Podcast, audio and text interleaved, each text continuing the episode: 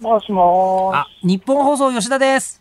ご苦労様でご苦労様です。太平洋上です。今日もリスナーの方からの質問なんですけれども、えー、増山さんが辛坊さんにプレゼントしたカエルがしゃべる目覚まし時計は公開中に使用しましたか？というちょっとこれ私も気になっている質問。出航してから1週間ぐらいは使ってたんですけども、はい。あの、嵐に巻き込まれた時、吹っ飛んでですね、ええそれっきりですね、壊れちゃいないと思うんですけども、はいはい動かないところに収納してええ、それっきりです。ちょっとえまさか捨てちゃったんじゃないでしょうね。いや、大丈夫、大丈夫。あの、どっかにあります。そのカエルは守り神なんでちょっとあの大切にねそこに念を送ってくださいねわかりまし。た。あの、どっかにありますから、大丈夫です。よかったです。じゃあもうこの後もはい。はい、安定帰ったらメ高ルカリで売ります。あ、小倉です。もしもーし。もしもし。小倉でもしす。もーし。もしもごし苦。労様です。どうもありがとうございます。いやーオリンピックは船の上だよね。オリンピックは船の上ですね。はい。それは間違いないですね。も残念。オリンピックなんかどうでもいい感じだね。もう辛坊さん自体がいねオリンピックやってるみたいなもんで。うん、っていうかね、とにかくね、生きて帰るということだけが目的ですから、もうオリンピックだろうがなんだろうが、関係ないですよね。優先順位がやっぱりね、あの、毎日生きてるということとね、ええ生きて帰り着くということが最大の目的ですから、それ以外のことは何も考えてないですね。あのね、辛坊二郎は簡単には死ぬような男じゃないからね。そうそううんさっきも言ってたマスト一本でも帰ってくるよ。そうそう。もしも。どうも、辛坊さん、飯田です。はーい。今日すごい月が綺麗なのよ。なんかね、ほとんどね、昼間みたいよ。昼間みたいに。に。そうですか。あら、またで、幻想的な中。今日ね、全くほぼ無風なんでね、あら。海面に月が映ってね、あの、倍明るい感じ。本当に明るい。ロマンチックですねね。え、本当ですね。こんな時は誰を思うんですか？うん。まあ、瀬山さんと飯田君に決まってるじゃないですいやか。いやいや、完全に今嘘をついたでしょう。リスナーの皆さん、ヨットで日本に帰ります。7月1日木曜日時刻は3時半を過ぎました FM93 AM1242 日本放送ラジオでお聞きの皆さんこんにちは日本放送の飯田浩二ですパソコン、スマートフォンを使ってラジコでお聞きの皆さん、そしてポッドキャストでお聞きの皆さん、こんにちは。ニッポン放送の増山さやかです。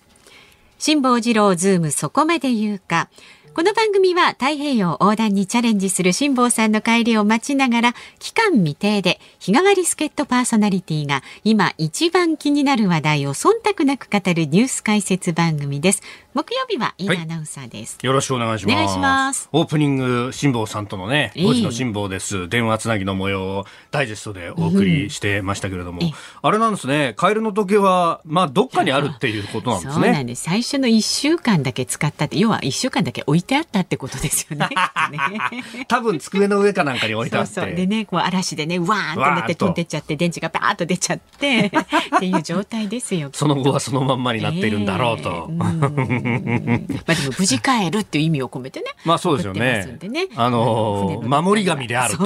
いうふうに増山さんが豪語されてましたけど。そうですそうです。ねえ。いやーしかしなんだかんだ言ってそうですよね。小倉さんが指摘してましたけど辛坊さんはあ洋上でオリンピックの時を迎えると、はい。うーん。これでもひょっとするとですけどあのーラジオは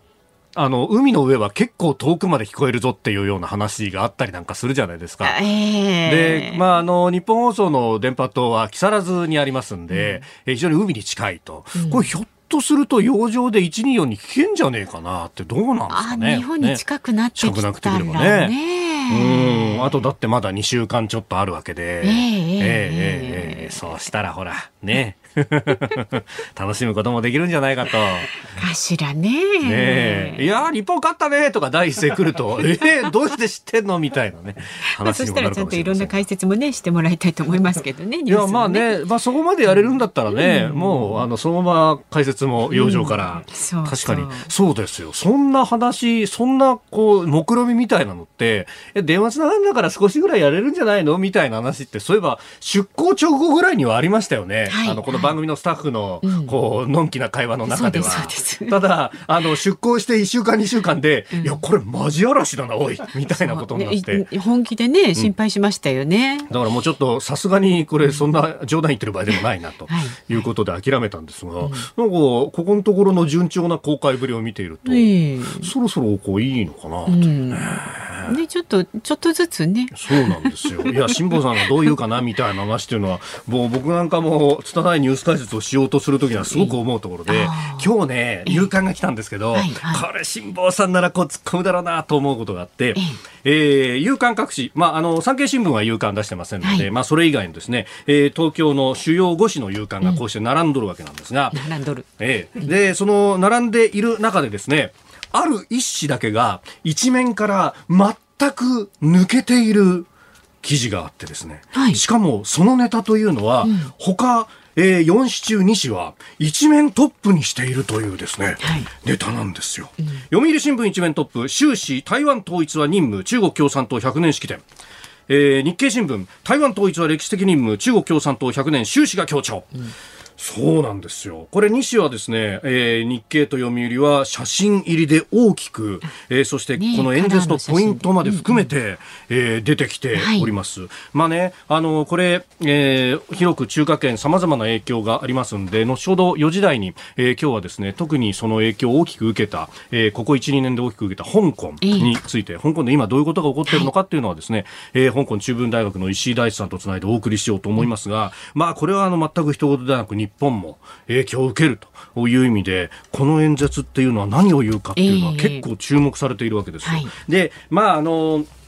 ねえーそうは言っても安全保障上の、まあ、タカ派かハト派かっていうところでそのニュースのね、えーバリューの受け止め方っていうのは様々ありますんで、例えば朝日新聞は一面トップは日銀短観日本の経済について書いてますが、えーニュースダイジェストっていうですね、まあ、主要ニュースを並べるところには、えー中国共産党100年収支が重要演説と書いていたりとか、えー東京新聞も、えー夕刊一面トップは、えー会話助ける透明な壁っていうですね、まあ、あのおなんか透明な字幕のディスプレイおのお記事、まあ、これはちょっとね、えー共生社会だとかっていう特集記事ではあるんですが、はいうんうん。その脇の2番手のお一面肩と呼ばれるところに、えー終始国外からの圧迫許さぬ中国共産党100年台湾統一強い意欲という記事をええ出してるんですけれどもね、さあここまで来て話題に上らなかった新聞がただ一紙。そうですね。毎日新聞、えー一面トップはあの熊本地震で乳がんの発見が遅れ奥様が亡くなったという方の、えーまあ、これはこれで読ませる記事なんですけれども、一面トップで。そして路線価を載せ、えーさらに経団連の前の会長の中西弘明さんの死去というニュースまで載せてるんですが、はい。ないんですよ。中国共産党100年、一切ないんですよ。はい。2面にもないんですよ。3面にも4面にも5面にもなくて 後ろの社会面のですね、えー夕刊8ページしかない中の第二社会面にようやく出てくるということでですね、そうなんですよ。毎日新聞はですね、不思議なことに、一面トップで中国ネタって、ほ長官もほと含めてほとんど扱わないっていうですね。あーそうですか。その代わりにですね、チャイナウォッチという折り込みを木曜日に入れてきたりなんかするんですよ。不思議だなっていうですね、非常にあの、各社それぞれね方針終わりですからね。方針が終わりだろうなというところなんですけれどもね、非常にこの辺が興味深いなと。まあ、辛坊さんならもうちょっと、井田君これどうなってるんだってま。たねなんかストレートにねこうね辛坊さんがね話しそうですね。えーえーえーえーまあいろんなことがあるなと思いました。さああこの後5時半まで生放送でございます。はい。ではまず今日の株と為替の値動きからお伝えいたします。え今日の東京株式市場日経平均株価はえっとですね。昨日と比べますと84円49銭、えー、安い、うん、2万8707円4銭で取引を終えています。はい。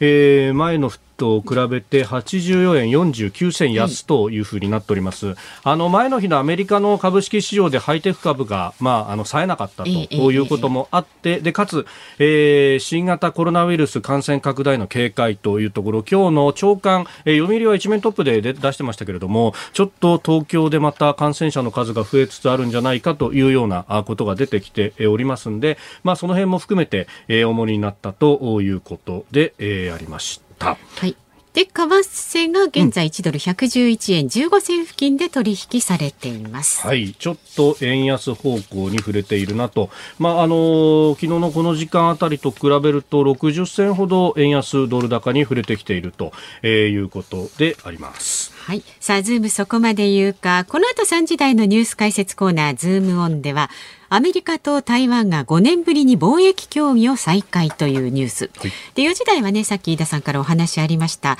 中国共産党創立100年締め付けが強まる香港の様子につきまして現地にお住まいの研究者の石井大地さんに伺っていきます。はいで5時のオープニング5時の辛抱です。もちろんお送りします。ねここのとこあの元気に声聞かせてくれてますんで 今日も大丈夫だと思いますよ。で,、ね、で5時台のズームオンなんですけれども先日あのアメリカのサンディエゴからね、はい、一足先にこう帰国しました鍋谷サブディレクターが体験した、はい成田空港の検疫体制の実態というのをね、うん、報告をしてもらいます。もうこれ腕ぐるんぐるん回しますいやもうビニ入りサイニ入りね、え。ー、もう詳しくいや本当ですよね。これ全部メモってたんだってぐらいですね、うん、詳細なメモがこちらにも届いておりますご期待ください。はい。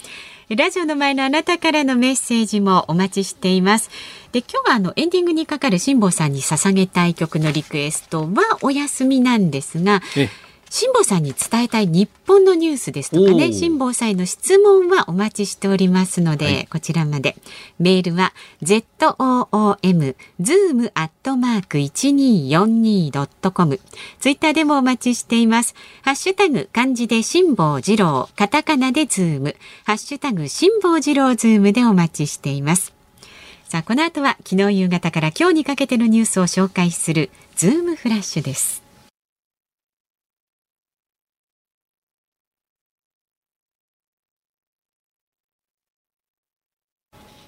ニッポン放送がお送りしていますズームそこまで言うか。毎週木曜日は飯田アナウンサーとお送りしています、はい、ではまずは昨日夕方から今日にかけてのニュースを振り返るズームフラッシュです。自治体が実施する新型コロナウイルスワクチンの大規模接種について昨日河野行政改革担当大臣がファイザー製のワクチンも使用すると明らかにしました。これまではモデルナ製のみを使っていました新型コロナウイルス対応のまん延防止等重点措置について政府が首都圏の1都3県について今月11日の期限で解除せず延長する方向で調整に入ったことが分かりました。政府関係者が昨日明らかにしたもので感染状況を注視した上で来週中にも判断する見通しです。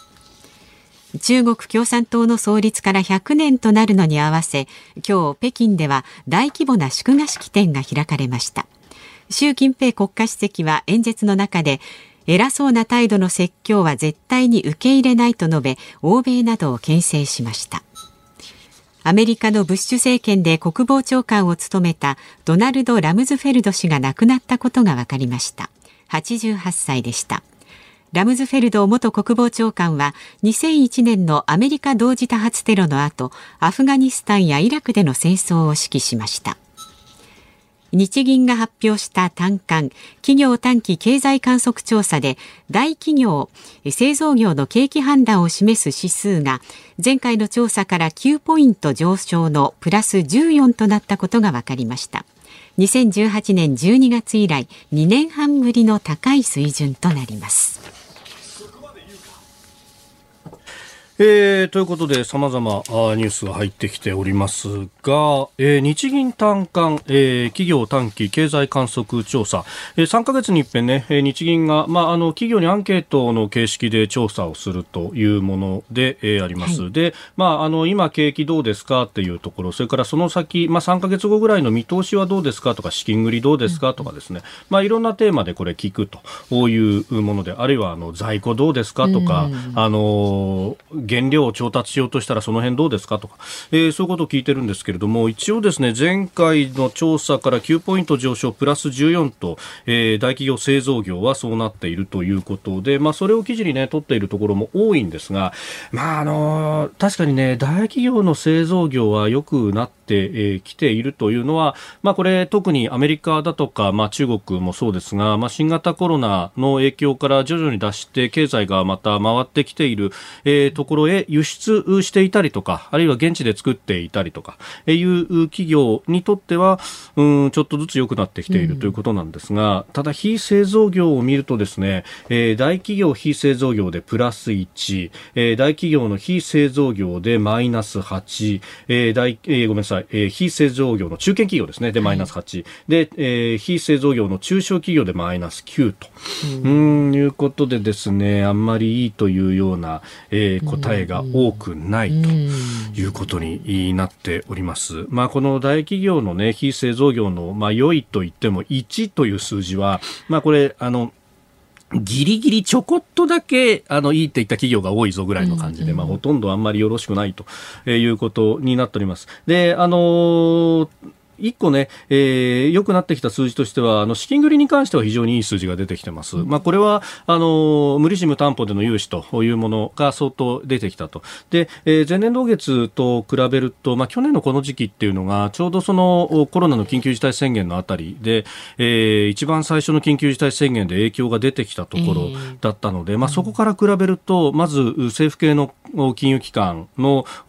融資があり、さらに、えー、民間もそれをやるとということが方針が転換されて、えー、だいぶ資金繰り的には余裕が出てきてはいるというところで、はい、あります。まあ、ただ、それもなんというか、こう、対症療法で今止血をしているような状況であることは間違いない。止血あるいは、えー、輸血をしているということなので、はい、まあ、この先に関してどうだということを考えると、まあ、経済パッケージなりっていうのは早めに示した方がいいんじゃないかということは常々思うところです。うん、まあ、あの、当初予算のね、えー、予備費が4兆円ほどコロナ用の予算がまだ残っているということなんで、まあ、それをこうどう使うかっていうのの、えー、方針を早く決めるということに加えて、うん、えー、そろそろそのワクチンが普及してくれば日本も経済の再起動ということになっていく、うん、そこへ向けて後押しするような政策っていうのが、えー、出てくるといいし、まあ、そこら辺がひょっとすると次の総選挙の大きな争点になってくるのかもしれないなと、ね、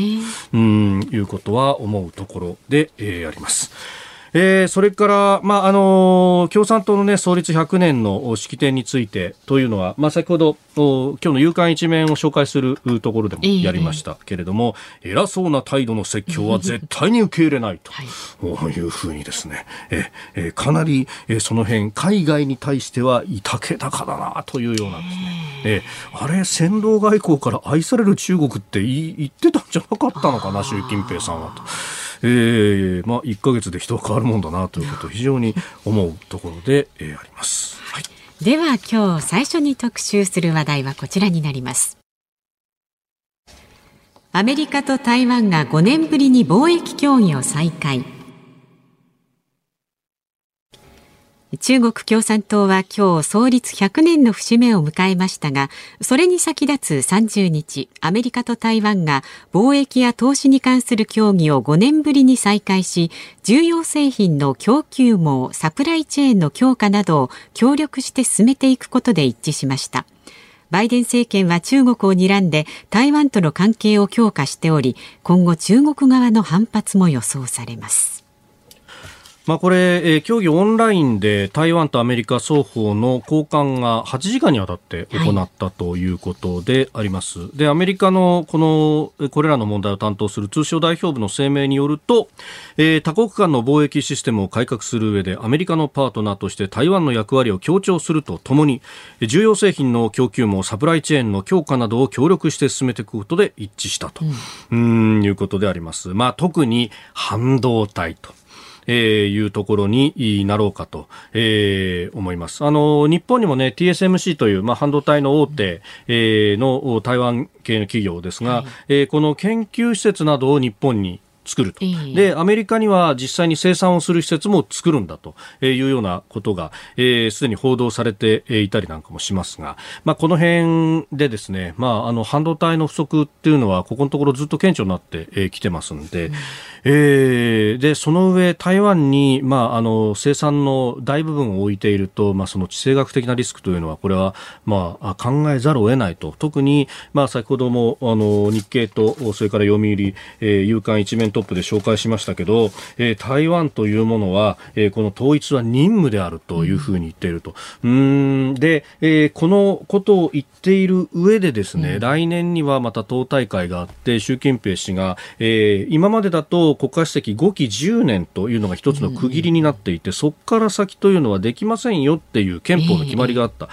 それを、えー、去年の段階ですでにもう取っ払っちゃったんで、はい、でえー、取っ払っちゃって初めて迎える党大会でおそらくここで、えー、次の任期も含めて、うん、ええー、終身国家主席のような形になるのかとい。うことも、まあ、言われていますので、はい、まあ、そうするとですねそこでの、まあ、最も大きな目標が台湾ということになってくると。うんそうすると、えー、サプライチェーンの見直しというか、まあ、分散をさせなければいけないぞっていうのが、うん、まあ、危機の課題にもなってくると、えー、いうことそして、うん、えーまあ、そうじゃなくても半導体というものが、えー、生産にとってはとても大切だと。あの、昨日、おとと、昨日かな？昨日ですね、えー、5月の鉱工業生産指数という日本の、まあ、経済指標の一つが発表されたんですけれども、これが、えー、マイナス5.9%という低い数字が出たんですが、その影響が何だったかというのを分析すると、半導体が足らなくって、いろんなものを作れなくなっちゃったと。あのまあ、自動車がねよく言われるところなんですけど、えー、確かにねあの私の知り合いも新車買ったんだけど納期がずれにずれてみたいな話をしてて、ね、そうそうそう。結構ね直近でも影響出ているというところも多いですし、またですねこれがあの非常に興味深いのがこれから先暑くなるじゃないですか、うん、暑くなったらクーラーつけるじゃないですか、はい今ね、クーラーは在庫はいいんだけれども、この先、猛暑真っ盛りの時のクーラー売ろうとするんだけれども、うん在庫が足りるかどうかはわからないんですよと、うん、あの場合によっては、その半導体がないからクーラーが作れないとか、いや、これでいろんなところに影響が出てきている生活にいろんな及びそうですね、私たち、ね、そうなんですよ。ね、そうそうそうそう。だから、あのこのね、えー、小売とか流通の人なんかに行くと、特にクーラーに関しては、工事やる人がちゃんと確保したのに、今回はそっちじゃなくて、物がないんですよっていうね。そそうそうそうそうそう。まあ、いろんな影響があるので、まあ、その辺も含めてですね、アメリカと台湾と。まあ、貿易の部分もそうですし、これさらに、こう、一歩先に、えー、伸ばすとですね、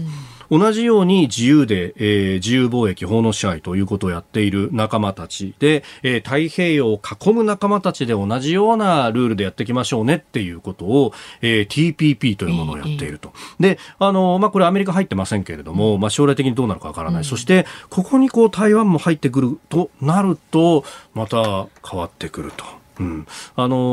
ー、世界的にブロック化が進んでいるんじゃないかなんてこともですねちらほら言われるようになってきた、うん、その一つとして TPP っていうのは安全保障の面でも大きな役割を担うかもしれないなと。そう考えるとですねその TPP をまとめた甘利明さんという人が今半導体議連のトップやってるっていうのは示唆的ですね。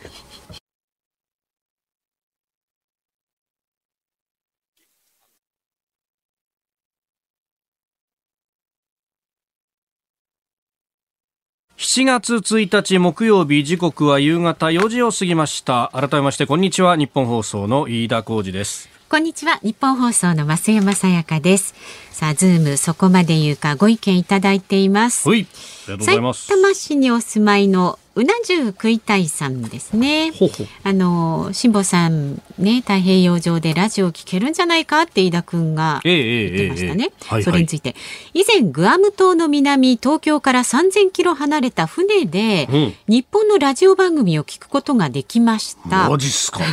朝5時頃普通のポケットラジオです。ーだから辛坊さん明け方には日本のラジオ番組聞いているかもしれません。なるほど。って聞けたりするそうすると朝の工事アップ聞けちゃったりするんですかね。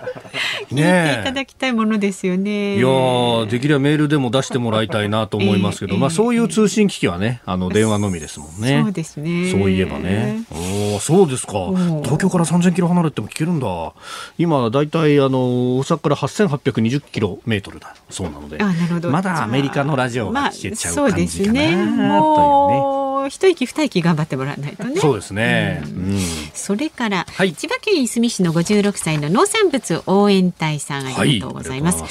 えー辛坊さんが日本を離れていくにつれて阪神タイガースは連勝。2位と7ゲームも差をつけていましたが、はい。アメリカから日本に戻るとなぜか阪神タイガースが連敗。2位と3ゲーム差に縮まってしまいました。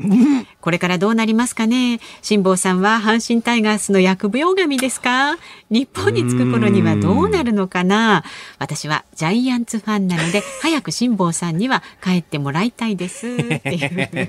いやいやいや、でもほら、辛坊さん、出発したのは4月のね、あの、第2週ぐらいだったはずなんで、まあそう考えるとですね、一概にこう、辛坊さんが、まあ貧乏神と言えるかどうか、むしろ帰ってくることによってですね、この、調子の良かった頃の阪神に、えー辛坊さんと共に戻ってくるんじゃないかというようなまあ。あのお好きなようにご自分に都合のいいようにそれぞれの方が考えていただければいいのではないかと私は思うのであります。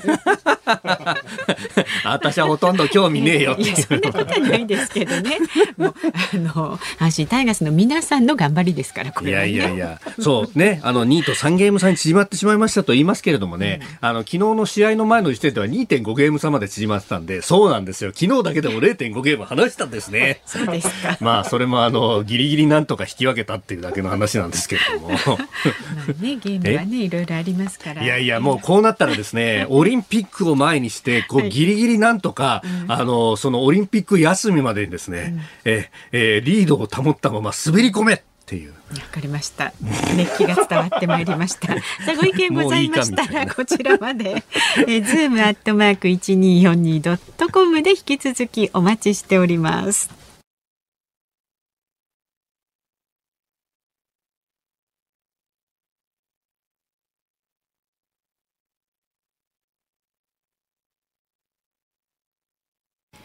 日本放送ズームそこまで言うか。この時間特集するニュースはこちらです。中国共産党創立100年締め付けが強まる香港の現在の様子は。今日7月1日で中国共産党の創立から100年となります。中国の首都北京では大規模な式典が行われるなど祝賀ムードが広がっていますが習近平政権に対する異論排除の動きが加速する香港は中国共産党創立100年の日をどのように迎えているのでしょうか。この時間は香港にある香港中文大学で移民などの人口移動を研究する石井大地さんにお話を伺います石井さんよろしくお願いしますろしくお願いします。よろしくお願いしごます。無沙汰しております。ご無沙汰しております。さあ、石井さん、あの、北京ではなんか祝賀ムードみたいな報道がされてました。香港はどうですか？そうですね。まあ、今、香港ではですね、街の至るところに中国共産党100周年記念のロゴが見えたりですね、あとはそうですね、あの、バスとか、はい。あのトラムがですね、完全に赤色に、あの、い赤色にですね、なんていうのかな、うんえっ、と、共産党100周年と大きな文字が出てですね、街中走ってて、すごく今までと変わったと思っています。おーこれね、あの、中国の影響がものすごく強くなってきてるっていうのは、こう、ひしひしとまあ報道なんかもされてます、日本でもと。そういう意味では、その、あの、共産党の存在感というのは日に日に高まるという感じになってますか？そうですね。今日香港はですね、単純に共産党100周年を祝う日というだけではなくって、その7月1日は、その毎年7月1日は香港のはい。英国から中国への返還記念日ですよね。それを今年はですね、あの、普段だったら返還記念日しか強調しないんですが、はい今回はですね、中国共産党100周年っていうことも、あの、ええ憲政派、つまり派の政党や団体は盛んに強調していますね。うーん。いや、私、あの、かつてなんですが、その返還から確か10年の時に、たまたま7月1日に香港にいたことがあるんですが、あの時、中国共産党のもう、今日の字も何もなかったっていう、だから、だいぶ変わったんだなと思いますけれども、やっぱりこれはここ1、2、3年ぐらいの変化ということになりますか？というかもうこれは今年だと言えますかね。あの、普段、お普段の7月1日で中国共産党という言葉が出てくることがそもそも今までなかった。うん今年が100周年だから特別なのか、香港だから特別なのかはちょっとわからないですが。うーん。あのーね、香港というと、まあ、ここ最近だと、ね、えーリンゴ日報、アップルデイリーの廃刊、えーそして、えー編集幹部等々の、まあ、身柄の拘束というようなことがありましたが、あの、その辺っていうのは、香港の域内でどういう報じられ方してますか？アップルデイリーというのはやっぱり単なる新聞ではなくって、はい。やはりこう、メディアとしてすごく多彩なコンテンツを発信していて、こう政治面以外でも若年層に大きな影響力を持っていたわけですよね。そのようなメディアが突然消えたというのは、人々にとってですね、すごくあの、ショックな出来事だと民主派の人々には受け止められています。うーんあのー最後のね、えー新聞の発刊の時というのは、もうおお店に深夜からずっと人が並んだというような、えーことも報じられてました。石井さんの周りでもそういう光景ってありましたか？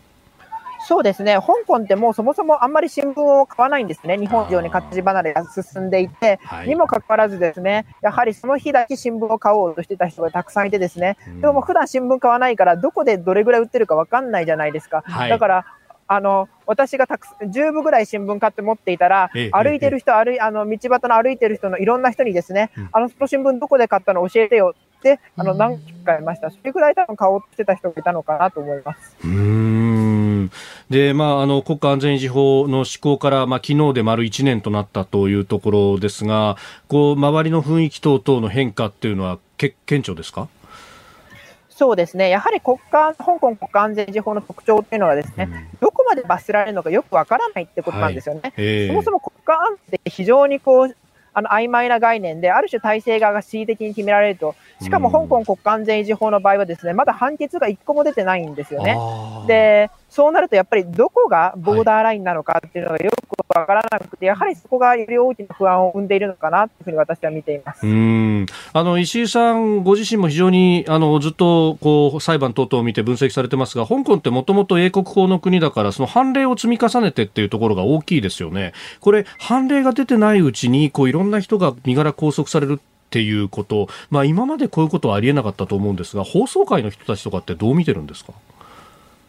放送界の人でもですね、やはり体制寄りの人と、あのうん、民主派寄りというか、こう、ああとはまあ、そこまでいかなくてもですね、やははい。り従来のコモンロー、英国法の体系を守られるべきだと考えている人、いろんな人がいて、意見はいろいろです。ただ、その危機感を持っている人はかなり危機感を持っていてですね、はい。あの、弁護士の中では収入が大きくか下がるにもかかわらずですね、他の国に移民するという人も少なくないと聞きます。ああ、その移民で言うと、なんかあの、報道では10万人を超える人たちがイギリスに移住をしたんじゃないかということが言われてますが、どうですか？周りで動いてる人いますか？そうですね。それぐらい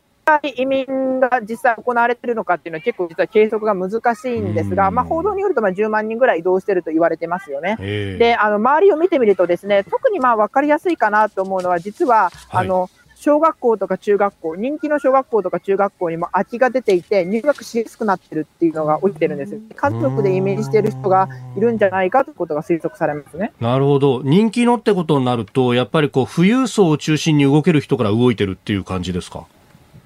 あ、そうとは限らないですね。なぜなら、あの、イギリイギリスの場合はですね、まあ、富裕層ではなくても、まあ、誰もに、あの、BNO パスポートというですね、あーまあ、返還前に生まれた人に対して付与されるパスポート、この扶養家族に関しては、基本的には、あの扶養じゃないですごめんなさい、直系家族ですね。直系家族に関しては、まあ、イギリスに移動できるわけですよね。うんだから割と、幅広い人たちが移動できますので、まあうん、イギリス、少なくともイギリスの場合は必ずしも富裕層とは限らないです。うーん。これ、あの、次のメディアも狙われるんじゃないかと、立場新聞だとかっていう名前が出てきたりしてますけれども、具体的な動きってありますか？そうですね。あの、立場新聞の方はですね、かなりこう国内でアップルデイリーの件で警戒を強めていてですね、今回、有料会員プランをなくしました。というのはなぜかというと、資金凍結されたらですね、その預かったお金っていうのが無駄になるわけですね。また、あと、取締役約6人をですね、あの、解任して、あの、まあ、法的に、あの、訴追されるリスクを少しでも減らそうというふうにしています。ただ、その、今すぐ事業を辞めるというわけではなくて、はいあの、手元に9ヶ月から12ヶ月分ぐらいの運営費はあるそうなので、まあ、今すぐなくなるというわけではないんですが、もしアップルデイリーと同じように警察に資金凍結されたら、すぐ運営が難しくなるという可能性はあるかもしれませんね。うーん。これ、まあ、あの、香港と中国の一体化、これから先っていうのは、まあ、どんどん進んでいくんですかね、やっぱり。そうですね、まあ、何をもって一体化というのが非常に難しいんですが、うん。少なくともこうまず経済策で攻めていこうというのが、ですね、まあ、今の中国本土の香港に対する姿勢で、はい。例えば広東省で働いたら、ですねあのその雇用した企業に対して助成金を配るっていう施策をしていたりとかですね。うん、あとは香港の弁護士が東省であの仕事ができるようにとか、まあ、いろんな一体化のための、まあ、飴を与えるような政策をしてるわけですよね。はいそれがまあ今後どう働いていくのかなというところに私も注目していきたいなと思います。朝の番組で石井さんにつないだときに、そういった一連の、まあ、飴とムチの飴みたいな政策に対して、えー香港の若者の評判が非常に悪いということをおっしゃってますが、そこら辺変わってきましたか？やはり変わらないですね。ないなかなか、例えばまあその、従来、その、なんだろう、例えばこのアメっていう話までいかなくても、例えば従来公務員っていうのは非常に人気の仕事だったわけですよね。安定していて、まあ香港で最も給与が高い仕事の部類だったわけですよ。でもやっぱり最近はやっぱり政府に対する信用だったりとか、政府の中にいればやっぱり体制側に対して何らかの配慮をしないといけないんじゃないかっていうようなことを考える人がいて、やっぱり公務員はやめとこうかなっていう思うような若年層が増えているし、そういうデータも実際出てます。うーん。それから、あの、以前インタビューさせてもらったときに、その、まあ、えーデモが激しくなってきて、えー政府の圧力が強くなってきたときに、その、えー例えば中文大だとかにいらっしゃる、その台湾から来ている人たちが、まずこう、帰ったというような話がありました。その後、まあ、今回のね、習近平氏の演説の中でも、まあ、台湾の統一は任務であるというような、えー表現があったと報じられておりますが、台湾の人たちってもう香港にはほとんどいないという感じですか？あそんなことはないですね。もちろん台湾人留学生の中でも香港に帰ってきている人もいますし、新たに留うんあの留学した人もいらっしゃあ新たに働き始めた人もいます。ただですね、やっぱりその留学生によっても、やっぱ国によって全然今回香港で起きていることへの反応というのは違ってですね、例えばこうインドネシアとかマレーシアの学生にとっては、はい正直香港で起きていることってのはそこまで重要ではないというか、そこまで大きな政変にならないわけですよね。自国の状況もありますから。だからやっぱり台湾人学生からすると、はい。こうやっぱり今の中国の状況っていうのは台湾を強く注目していてですね、やっぱりそれに対して恐怖感を抱いていて、それが最もよく表れているのが香港なわけですから、うんやはり台湾人留学生にとってはですね、可能な限り香港に行かないんでいいんだったら、やめといて別の道を探そうっていう人がいても不思議ではないかなと思っています。ああ、一時期、その台湾の大学で、まあ、香港の学位をこう認めつつ編入するプランみたいなものも、伊地さんご紹介されてましたけれども、そういうものっていうのは、いまだに結構人気が高かったり、存在したりするんですか？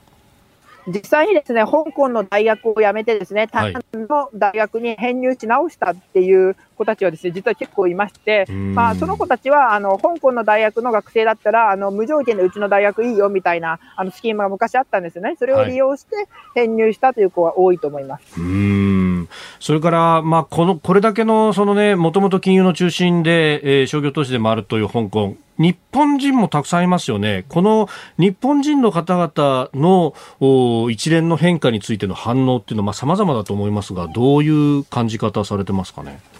やはり先ほど申し上げた通り、はいどうなるかよくわかんないんですよねうん。つまり、こう、この国安法というのはどんどんビジネスにも影響が出るレベルで適用されるのか、それとも、こう、ある種、政治関ごく一部の、政府が言うように、ごく一部の政治関係者のみに適用されるのかっていうのも、今は予測しかできないわけですよ。ででそうなるとやっぱりなかなか難しくてですね、まあ、人によって判断は大きく分かれているところです。ただ一つ言えるのは、香港でビジネスをやってる日本人は中国本土とも関わりを持っていることが多いので、まあ、やっぱり中国本土と比較してどうなのか、つまり香港だけではなく、中国本土も見てどうなのかというような判断になりがちですね。うーん。あのそれこそ欧米のメディアなどはもう支局を閉じて、えーえ、韓国だとか台湾だとかに新たに開設するというようなところもありますが他方、日本のメディアは結構残ってますよね。まあ、その辺も含めてどうですか？外へ出ようというような人っていうのはビジネスの関係ではまだそれほどいないんですかね？そうですね今のところあのビジあの日本企業で例えば明確に撤退しるって言い出したのは多分 SBI 証券ぐらいで他にはないですよね。はい、で、その欧米のメディアも撤退だったり縮小したっていうのはごく一部でしかないので、まあ、全体としてはまだ残っていると。やっぱりみんな将来どうなるかわからないし、中国のゲートウェイであることには変わらないわけですよね。はい、やはりそこをどう評価していくのかというのは、やはりこれから起きていく一つ一つの出来事を見ていけないのかなと思います。うんさあ、そして今後のこう予測というか、まあ、あの、どうなるかわからないという中、で大変恐縮ではあるんですが、うんあのあの辺のマカオだとか、あ深センも含めて一体的にこう開発していこうというような、まあ、話っていうのは前々からありますけれども、こういうこう資本の結びつきでもって、えー、進めていくっていう方向になっていくんですかね。インフラ建設で、あの、地域をつなぐことができても、人が移動しなければ意味ないわけですよね。やはりその人だったり文化の一体化っていうのはなかなか進めるのが難しいんで、正直これを大ワンク構想だってあのグレートベイエリアと言いますが、はい、まあ、正直うまくいくかは微妙かなと私は思っています。うん他方その中国の本土に詳しい人に聞くといやあの本土の人間は香港の人たち微妙な目で見てるんだみたいな話も聞いたりなんかするんですがその辺の温度差みたいなのは結構あるんですかね？そうですね、やっぱ文化的な違いですよね。やはり中国本土と、特に広東省と香港というのは、かつては文化を共有してた部分もあります。ただやっぱりこう、あの、改革開放政策以来、どんどんですね、文化的価値観っていうのは乖離していてですね、まあ、特に政治的価値観っていうのはどんどん乖離してるわけですよね。で、やはりその広東省の今の多くの人々にとってはですね、香港で何、な、なんなんであんなデモが起きたのか、どうしてああいう結果になったのかっていうのはなかなか理解できないのではないかと思いますし、香港の人にとっても中国本土に親戚がいたとしてもですね、なかなか彼らの心情が理解できないというふうな状況、断裂状態になってるのかなと思います。うんまあそんな中で、あの、不動産の価格がものすごく上がっていて、中国からお金はむちゃくちゃ流れ込んでるぞ、みたいな、えー、ことも言われてますよね。その辺感じることありますか？あ不動産が本当に中国からの投機的資金で上がっているのかっていうのは、やっぱりいろんな検証が必要なので、ええ、一言で言えないんですが、え、やはりこう不動産価格の上昇というのはですね、あの、まあ、中国からのお金とは限らないかもしれないですが、まあ、やっぱり香港の社会問題、一つの大きな社会問題なわけですよね。はい、だただでも、それをですね、えっと、やっぱり今の香港政府だったりとか、中央政府っていうのは分かっていて、それに着目してるんですけど、まあ問題は実はそれだけではないわけで、やっぱりその不動産話を打ち出すことによって、他の話が賠償化されがちであるというのが、今の香港の体制派の言説かなと私は思っています。なるほど。えー、そして、えー、石井さん、あのまあ、このね、えー、中文大の研究されていらっしゃいますけれども、こうしてメディアに出ることっていうのも、どうですか、リスクと感じるようになりましたか？あそうですね、そういうの心配してる人はいるんですけど、えー、まあ、私はせっかく香港にいさせてもらえる立場ですし、できる限りであれば、別にまあ私がどうなる別にいいので、できる限りまあ伝えられる限りでは伝えようかなと思います。やっぱりこう現場に、やっぱりですね、今、香港国安法施行後ですね、はい、まあ、その、やっぱりそれをリスクだと思ってる人は声を上げなくなってるわけですし、その自分の思いとか語らなくなってるわけですよね。で、やっぱりそういうのをですね、やっぱり対面で信頼関係を受けた状況で、一人芝居にあるっていうのは、はい、やはり今まで私があの私をこういさせてくれた環境のおかげですし、やっぱりそういう環境をですね、せっかくあの与えてくれた方々がいらっしゃるわけですから、まあ、いろんな方からからできるだけ話を聞いて、フェアにいろんな情報を伝えられればなと思います。うん。あのコロナでやっぱり外からなかなかこうメディアの人間が入りづらくなってきている中で、中からそういう声が出てくるっていうのが、すごく大変になってきてるけれども、貴重ですね、石井さんみたいな活動っていうのが。ええまあそうですね、私も特に意識してるわけではなく、まあ、主にツイッターが中心なわけですけど、まあ、日本のメディアって基本的にあの、まあ、中国本土の支局の人員、香港の支局っていうのを人員兼ねていて、やっぱコロナで危機ができなくなってから、どうしても香港取材が手薄になってしまうっていうのは、まあ、行動上仕方がないことではあると思うんですよね。ただやっぱりその中国本土からの視点だけではなくて、はい、まあ、香港からの視点で香港で何が起きているかっていうのを見ていくのも大事なのではないかなと私は思っています。うん。ここで何が起こっているかっていうことをちゃんと見ておかないと、こう、あ、じゃあここまでやってもいいんだ、みたいなことを、こう、国際社会に対して、えー、誤った考えを抱いちゃうとも限らないわけですよね、北京中央がと。まあ、何をもって誤った考えな非常に難しいですね。それは、まあ、だってその大陸からするとそれは西側の考えにしか過ぎないという話ですし、まあ、人権っていうのが、はい、そもそもまあ西側の考え方でしかないと言われたらそれまでなわけですよね。まあ、私はそこでまず価値判断をするのではなくて、事実判断ですね。もちろん両者は明確に分けられるものではないです。けど、まず何が起きていて、だっていうことがどういうって言われているのかっていうことをしっかりと、つぶさにきちんと見ていくという努力をしていきたいなうんあの今後もぜひいろいろ教えていただければと思いますが、まずはお体大切にしてくださいね。あ、こちらこそ、あの、ありがとうございます。はい。引き続きどうもありがとうございました。ありがとうございました。香港にね、お住まいの、はい、香港中文大学の石井大地さんに伺いました。ありがとうございました。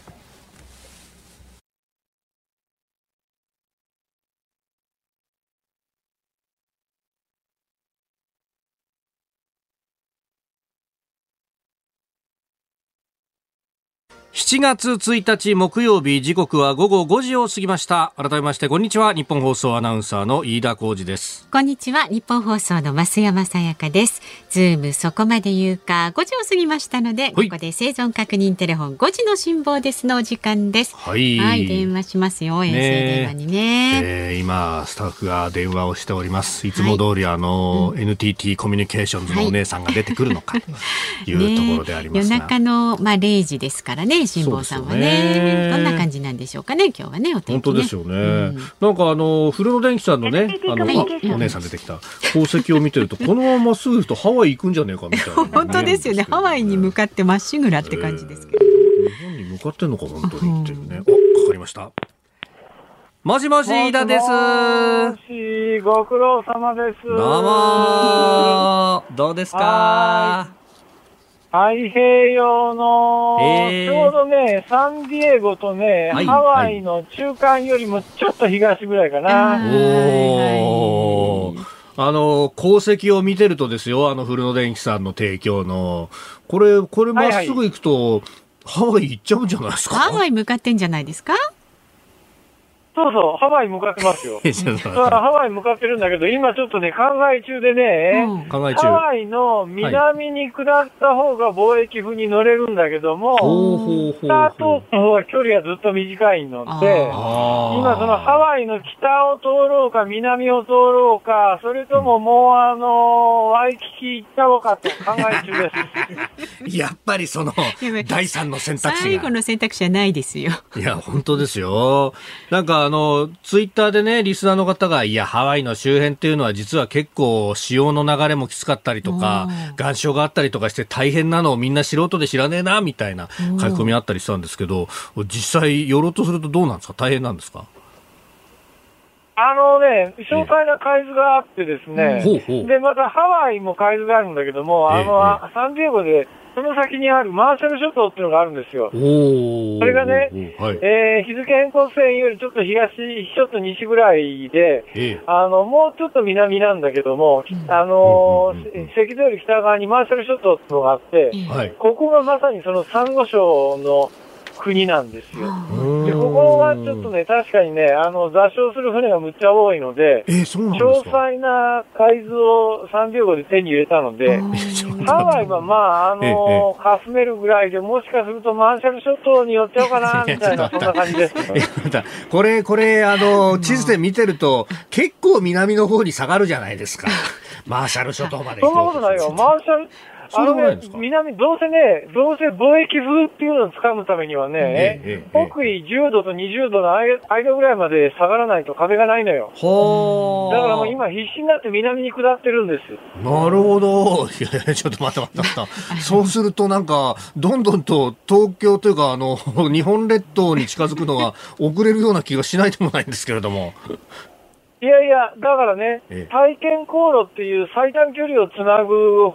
ので、行くと、全くあの風が吹かないのよ。日本に永遠に帰れないぐらいの風になっちゃうんで、だからどうしたって日本に帰るためには、南にぐっと下って、うん。海流と風をつかまなきゃいけないので、だから今それを風と海流を探して、どんどん南に下ってるんだけども、はい。ちょうどなんかタイミング悪くて、ええ。今このまま南に下ると風がなくなっちゃうんで、ちあらょっと慌てて今南に下るのを中止して西に向かってる感じですね。まあちょっとねいろいろ考えてるんですけど、大変なんですよ、これが。いろいろ考えて一番いい手段選んで早く帰ってきてくださいね。であのメールちょっと簡単にご紹介しますね。リスナーの方から兵庫県のつ太郎はいはいお願い辛坊さん一大事です。辛坊さんが大好きな本田翼さんの熱愛報道がありました。お相手は年下の研修医とのことです。フライデーされましたよ。年下の誰？研修医。お医者さん。研修医医者研修か医。者。お医者さん。医者か。ええ。ええ。でも、よく考えてみたら、この間のあの、楽器の時もそうだったわけでさ、はいはいはい。関係ないよね。あれね、よかったあれは冷静になっねて。、あの、本田翼にしろね、あの、ええガッキーにしろね、はい。なんかね、もうあの、太平洋来てからね、気持ちが変わってね、え幸せになってほしいなとか、そういうふうに思わなくなった。え、でもほら、出航の時に、本田翼さんが買うんだったら、この船10円であげるみたいなこと言ってたじゃないですか。まあいらないとい思いやいやいや、ますけどね本。田翼さんが買えるんだったら、100万円プレゼントして、あの、上乗せしてあげてあげよう俺。え、100万円だったら僕にくださいよ。何くだらないこといいとこだったら2億円だな。2億だ？さ あ、辛坊さん、お天気お伝えしますよ、天気。あお願いします。はいはい。明日いっぱいまではこれまでと風向き風速ともに変わらずです。ただ、あさってになりますと少し風が弱まって、ひょっとすると無風に近い状態になるかもしれないということいやいや、ですので。だからね、その、うんうんその無風の海域を今避けようと思ってですね、必死になってちょっと、あの、方向転換してるんです。だをからなんとかあさってのね、無風を避けないとっていう、そこの無風にはまっちゃうとね、えしばらく抜けられなくなっちゃうんでなんんとか避けたいなって今頑張ってます。えなるほど。いや、無理せずに、本当頑張ってくださいね、下さん。あありがとうございます。ははい。い。はい。どうもありがとうございま本田した。翼さんによろしく。はいはい、ありがとう。手段はないけど。はい、頑張ります。ありがとうございました。はい、気をつけて。はい、どうも。どうもはいバイバイ。バイバイ。テンションが高いな。はい、えーちょっとそこまでみたいな感じになってますけど。そうですよね。もう使いに行ったみたいですが、本当さあ明日じゃないや来週もね、ねのその無風地獄から抜け出すことができるのか。はい、どうなってるでしょうか。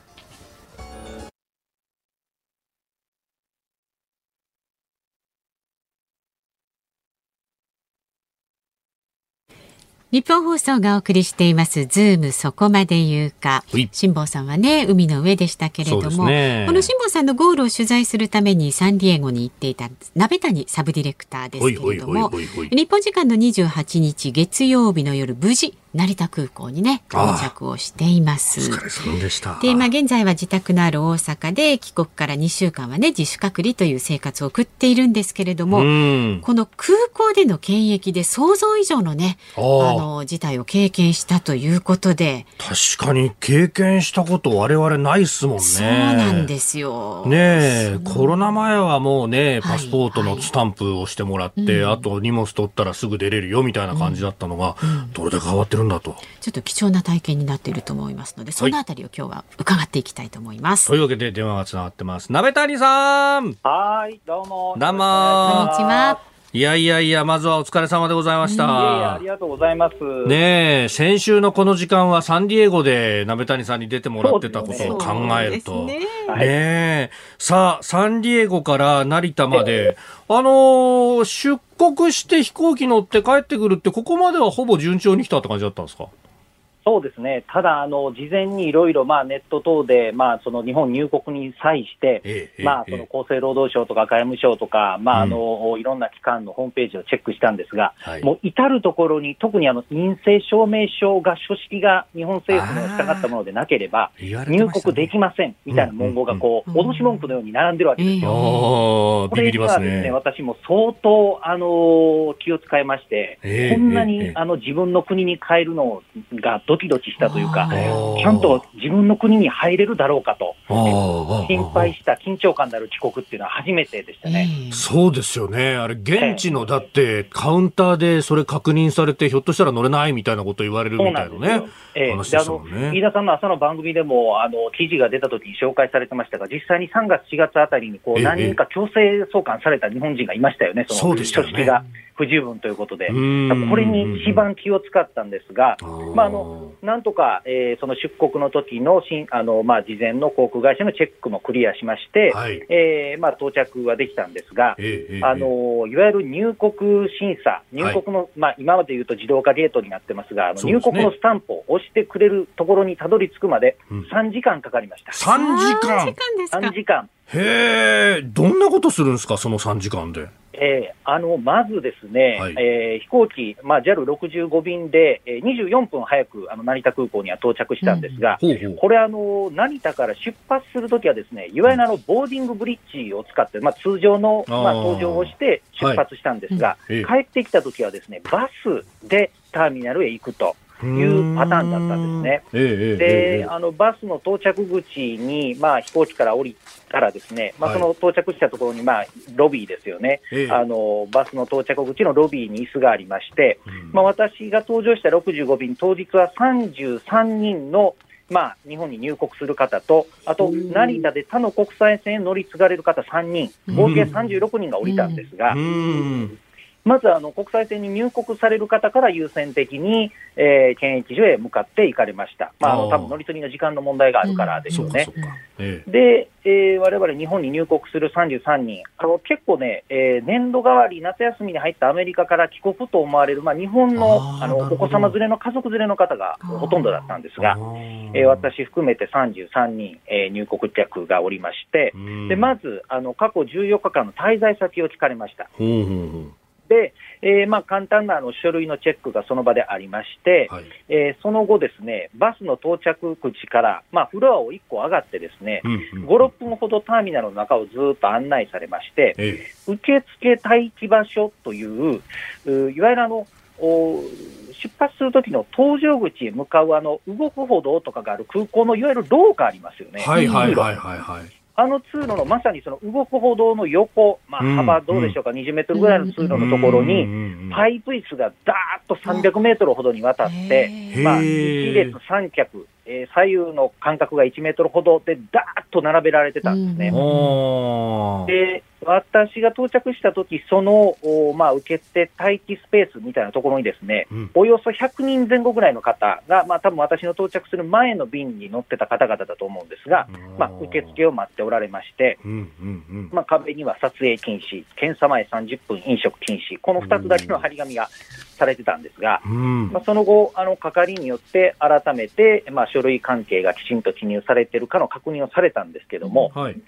その後ですね、えええ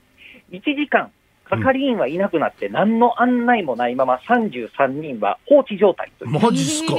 はい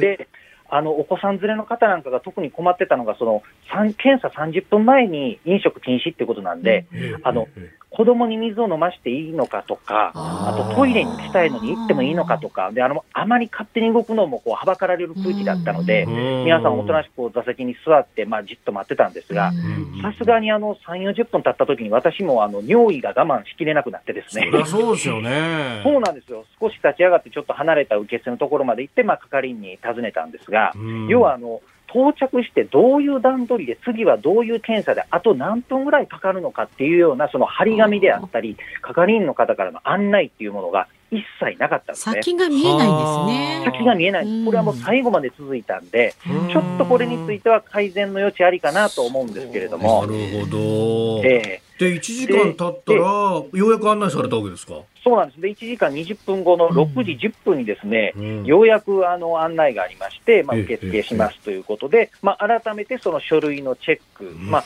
これがえー大体えー長机1つにつき2ブース、2ブースぐらいの、まあ、テーブルが3つぐらい並んでまして、まあ、あの6ブースで順番にそのまず書類のチェックですね。で、えーその後お唾液のけ抗原検査のコーナーに、まあ、あー次移動しまして、まあ、ここここはスムーズだったんです。うん。で、えー抗原検査、唾液をまあ出しまして、で、えーその後一旦旅旅客ターミナルの建物を出てですね、ほあの、フェンスで仕切られた建物の外の道を通ってですね、うん。おそらく隣にあの空港のオフィスとか事務スペースがある建物の会議室へ移動しました。う。なるほど。で、ここでいわゆるあの位置情報の隔離中の確認アプリとか、動画通アプリとか、えーええコロナええ陽性者との接触通知アプリ、まあ、うん。このあたりのインストールの確認とかですね、なるほど。あと登録のメールアドレスにきちんとメールが届くかを目の前で送受信テストやったりと。うん。ほいううのがありまして、まあ、これがそのアプリごとにさらに細かくあの通知設定がなされているかとかですね、ええまあ、そのあたりをこう確認して、で、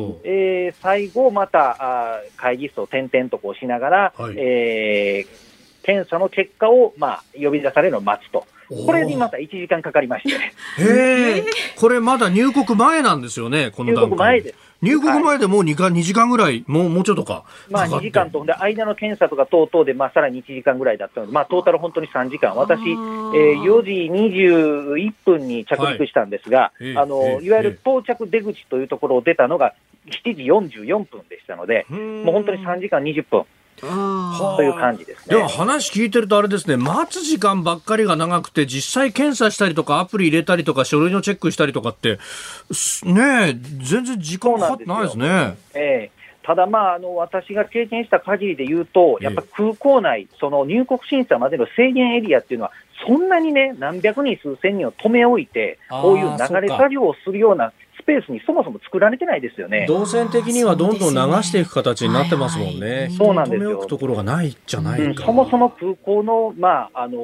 設備としてね、あの物理的にそういうふうになってないので、やはりあのそういったあたりの問題が一番こう人繰りとかよりも、キャパシティの問題でいうと、その空間的な問題が一番多いのかなという印象は受けました。まあ、この先ワクチンパスポートとかできてくると、またその辺も変わってくるんでしょうね。そうでしょうねな。るほど、わかりました。いやー、本当お疲れさんでした。まずはね、ゆっくり休んでいただいて、ありがとうございます。引き続きよろしくお願いします。はいまたよろしくお願いします。有楽町にいらっしゃるの待ってます。ありがとうございました。はい、ありがとうございます。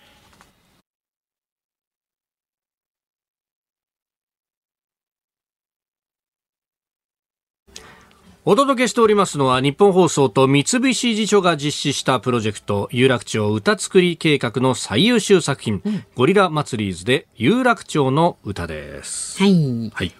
まあ日本、お下さんがね、有楽町日本放送のスタジオに帰ってきたらぜひいっぱい聴いてほしい曲ということで、ですねスタッフが選曲いたしました。はい。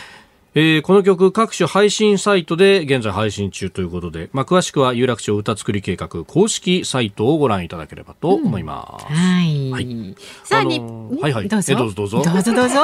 ちょっと お互いボールをこもうねう渡し合うっていう感じになってますが、いやいやいやいや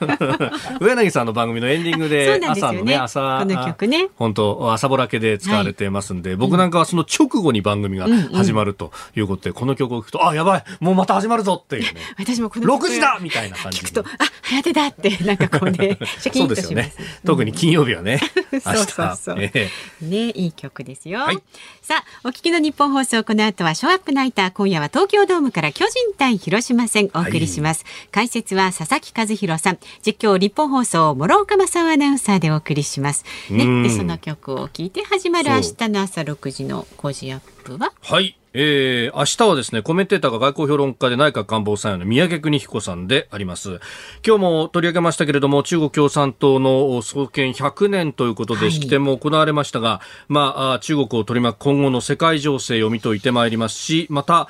えーアメリカのラムスフェルド元国防長官が亡くなりました、うんイラク戦争等々の当時の、ブッシュジュニア政権の国防長官ということ、あの当時、三宅さんは、イラクのバグダッドの日本大使館にいらっしゃったということ。そうですか。まあ、あのラムスフェルドさん自身もフォード政権でも要職を務めたということで、まあ、その辺いろいろねどういった方だったのかというところを振り返っていただこうと思いますしまたイラン中東情勢なども分析してまいります。はい、その後8時からは春風亭一之輔さんとまたゆるゆるとお送りします。あなたとハッピー。いやいや、あのださいあ、支援を寄せて、寄せのクラウドファンディング、はいはいはいはい1億円いきましたね。ねいですね。本当、野暮ですけれどもって言ってね、うん一之輔さんも一生懸命訴えてらっしゃいました。はいはい。で月曜日のズームなんですが立川志らくさんゲストは政治ジャーナリストの田崎次郎さんお招きします。田崎史郎さんね、都議選の結果を受けてどうなったというところですね。はい。というわけで、ここまでのお相手、日本放送、飯田浩二と、増山さやかでした明。日の工事も聞いて、ちょうだい